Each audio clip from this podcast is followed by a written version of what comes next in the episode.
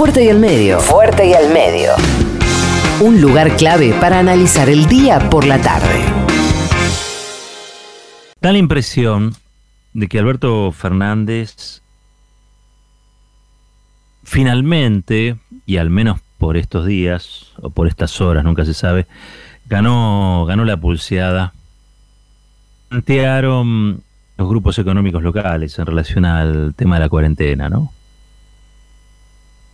Daría la impresión de que esa, ese encontronazo entre aquellos que querían, como el presidente, extender la cuarentena, y aquellos que trabajaban para tratar de que esta no continuara, o tratar de la, volver a la normalidad, como ellos les dicen, de la economía cuanto antes, la, la ganó por estas horas, por estos días. Pero como toda esta crisis que estamos de alguna manera se mide en horas y en días,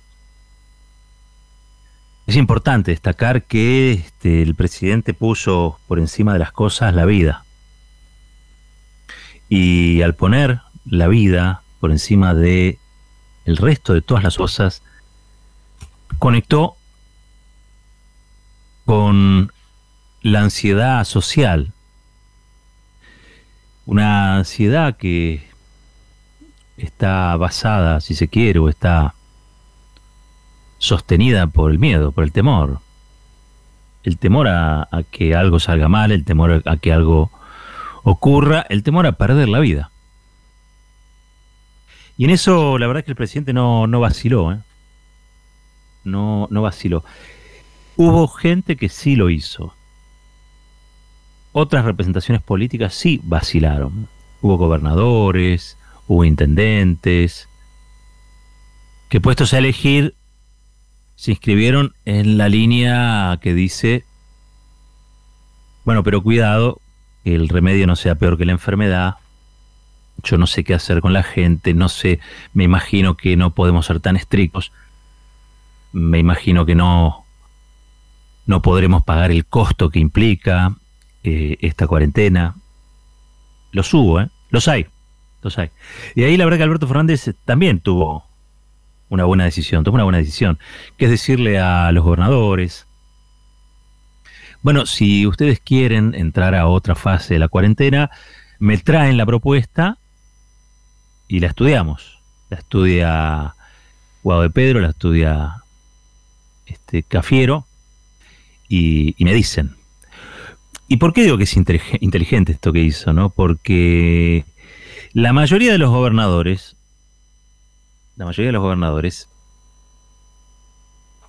están apoyando la cuarentena. De hecho, muchos le pidieron al presidente que la, siguiera garantizando y que fuera más estricta todavía. Pero otros no. Otros que están eh, son más permeables a las presiones, son más permeables a las presiones de los grupos económicos, más permeables a, a, las presiones de los factores de poder. Eh, hoy quedan en una situación muy complicada, porque si eventualmente ellos quieren levantar la cuarentena en sus distritos, en sus provincias, bueno, van a tener que asumir el costo ellos de la decisión. Y eso ha sido una jugada inteligente de, Alberto Fernández, ¿eh? porque si no, si esto no ocurría, si él el viernes pasado no hubiera planteado esto, Hoy estarían mascullando por los bajos, otros diciendo, bueno, esto fue demasiado severo, nosotros les llevamos otras propuestas. Y el presidente los puso en evidencia. Le dijo, bueno, muchachos, si ustedes quieren levantar, si ustedes quieren que la gente salga a correr, no me lo hagan decidir a mí. Ustedes hacen la propuesta y en función de esa propuesta este, lo consultamos con los epidemiólogos, lo consultamos con los especialistas y ellos nos van a decir y de golpe todos se alinearon. La verdad que estuvo muy bien. Pero todos se alinearon también porque hay encuestas dando vuelta. Y esas encuestas marcan un enorme apoyo a la decisión del, presidente. Una es de poliarquía, una encuesta de poliarquía que dice sobre cuatro importante, entre el 3 y el 9 de abril, con un margen de error mínimo del 1,5%. Total país, total país, el El 78% dice que si bien su situación se está viendo afectada económicamente, eh, apoya lo que está haciendo el gobierno. Perdón, me corrijo, el 81%, 81%. 81%. No, ahí el dato es que es el 81% y que el 78% dice que se está viendo afectado económicamente. Es decir, la sociedad asume que hay un costo económico para todo esto, pero privilegia la vida. O la salud pública, vamos a decirlo así. La cuarentena como instrumento de esa salud pública. El 78, les decía, el 78, dice que lo afecta, pero el 81 que contiene parte de ese 78 seguramente, está de acuerdo con la extensión de la cuarentena, está de acuerdo con la cuarentena, está de acuerdo con las medidas que va tomando el gobierno.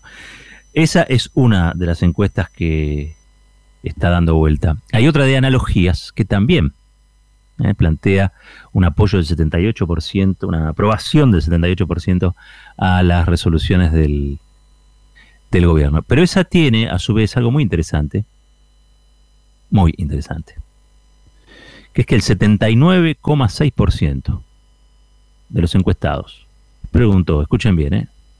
se les preguntó, ¿qué opina usted sobre cobrar un impuesto especial sobre las ganancias de las 500 empresas más grandes de la Argentina? Bueno, el 79,6%, 79,6% estuvo de acuerdo. Consenso y apoyo a esta medida, en realidad un proyecto, proyecto de ley, porque recordemos que proyecto de ley que ordenó Máximo Kirchner, cuya confección la está llevando adelante Carlos Heller, que se va a conocer entre este mm, jueves y este viernes. El 79,6% está de acuerdo. El contraste es muy fuerte, ¿no? Parte, digo, el contraste de lo que se ve en la opinión pública este, en general de los medios tradicionales o los medios hegemónicos en realidad, el contraste es muy evidente. La mayoría de los diarios creen que es un proyecto polémico, un proyecto K, un proyecto inviable, un proyecto constitucional, pero ¿saben qué? Casi el 80% está de acuerdo. Y ha habido una jugada a último momento de Cristina Fernández de Kirchner que este, pone a esos sectores en un brete, ¿no? Porque esos sectores tienen un ariete que es la Corte Suprema de Justicia, ¿no? Entre tantas cosas.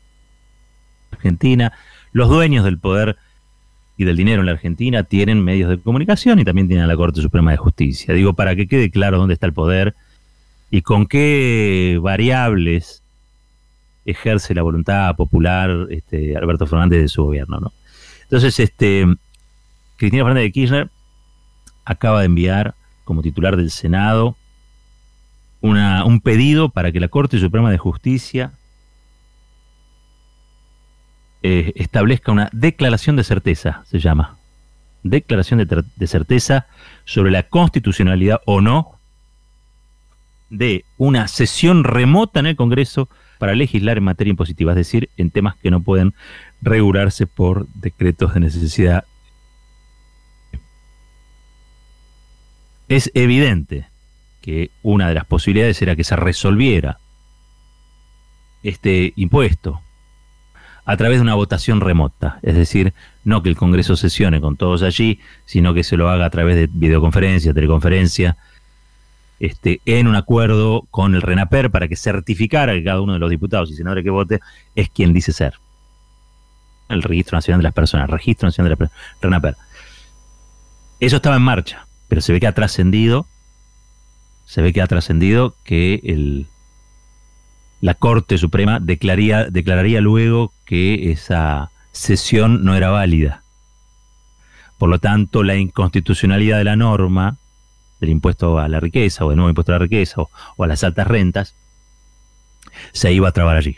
Era la forma que iban a encontrar esas altas rentas, que son un poquito dueñas de la Corte, por lo que se ve, para trabar esa decisión. Todavía no se sabe bien qué es una alta renta, todavía eso se tiene que definir, o sea, uno no sabe lo que es, digo, pero en el proyecto de ley van a tener que decir, bueno, alta renta es de este patrimonio hasta este patrimonio o esta ganancia hasta esta ganancia. ¿Sí? Y aquello que fue tan fácil en su momento, que fue poner el impuesto a las ganancias de los trabajadores y de las trabajadoras, miren lo difícil que es cuando hay que ponerle el cascabel al gato, ¿no? Cuando hay que ponerle un impuesto a los que verdaderamente son los dueños de este, la Argentina. Qué difícil, ¿no? Yo en eso, la verdad es que es admirable la combinación que hacen tanto Alberto Fernández como Cristina Fernández de Kirchner. Y, digo una combinación porque hay algo ahí donde se complementan muy bien.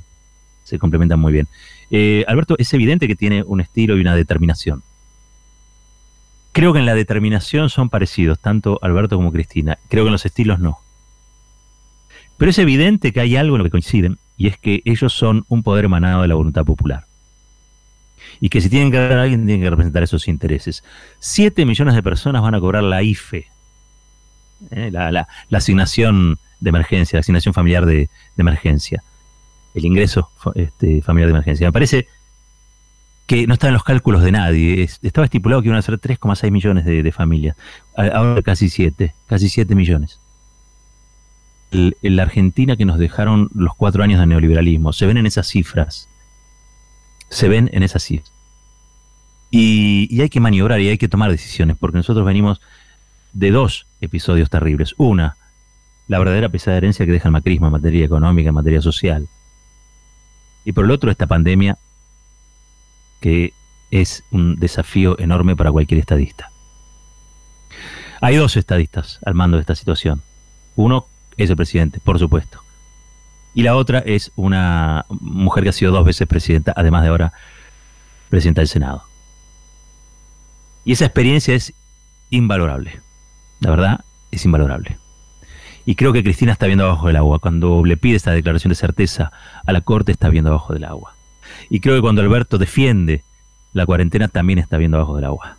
Hoy veía un estudio, y con esto terminamos, más allá de que quiero hacer una efeméride, eh, estaba viendo un estudio de la UBA, un estudio de la UBA muy interesante, porque mm, allí hay un especialista, que es un especialista en tecnologías sanitarias, que hizo un trabajo que confirma que la cuarentena ralentizó los contagios y evitó decenas de miles de muertos. Esto se publicó hoy en La Nación y quien lo publica es este, Hugo que de kirchnerista debe tener poco, de Alberto Fernandista quizá algo, no lo sabemos, pero lo cierto es que en base a una entrevista que le hace al médico especialista en evaluación de tecnologías sanitarias de la UBA, eh, el doctor Esteban Lifstitz, eh, bueno, reconocen una política pública y reconocen en esa política pública el haber hecho achatar la curva y bajar el índice de muertos que según este especialista, eh, a mediados de mayo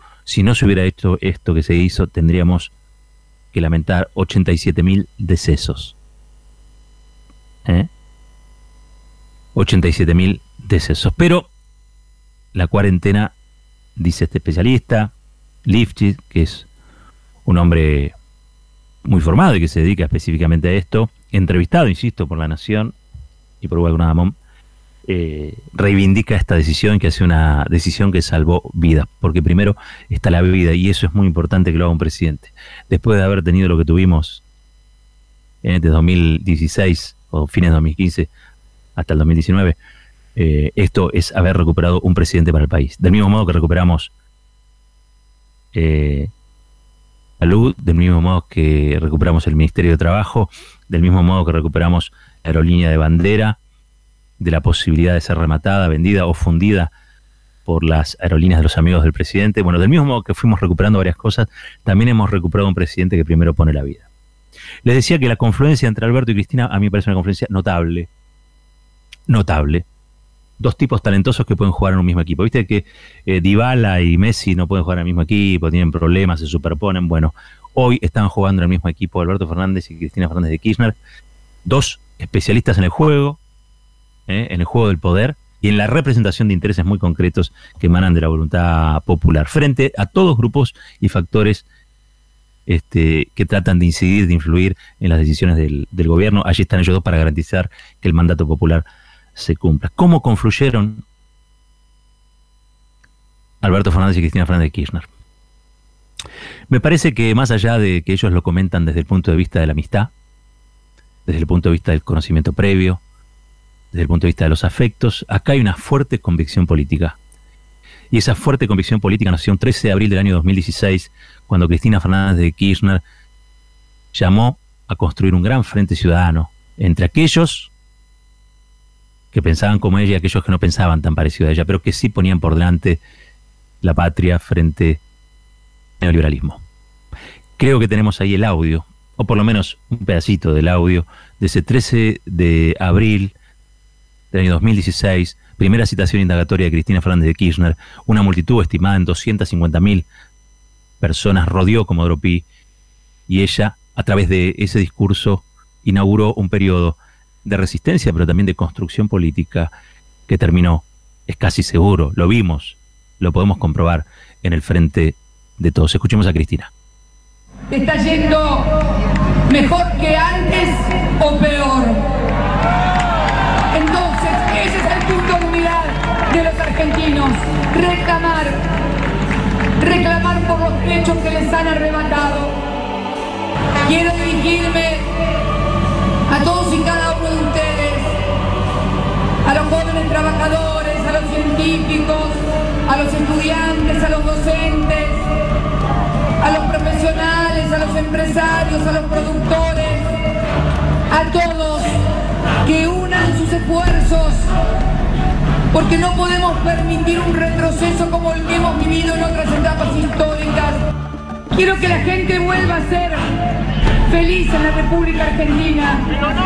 Quiero que vuelva a tener libertad. No quiero que una dirigente social como Milagro Salas esté encarcelada sin que se sepa ciencia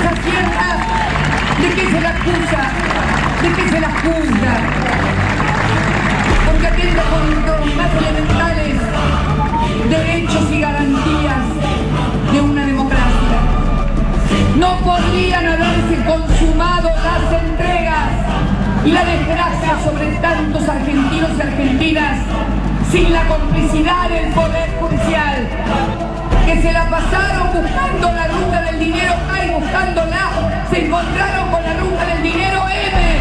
Cuando los dirigentes no respondan a ustedes, tomen la bandera y marchen adelante, no esperen salvadores ni mesías. Los dirigentes, en definitiva, no cambiamos la historia, lo que cambian la historia son siempre los pueblos. Propongo esencialmente conformar un gran frente ciudadano. La reflexión tiene su tiempo, fuerte y al medio, con Roberto Caballero.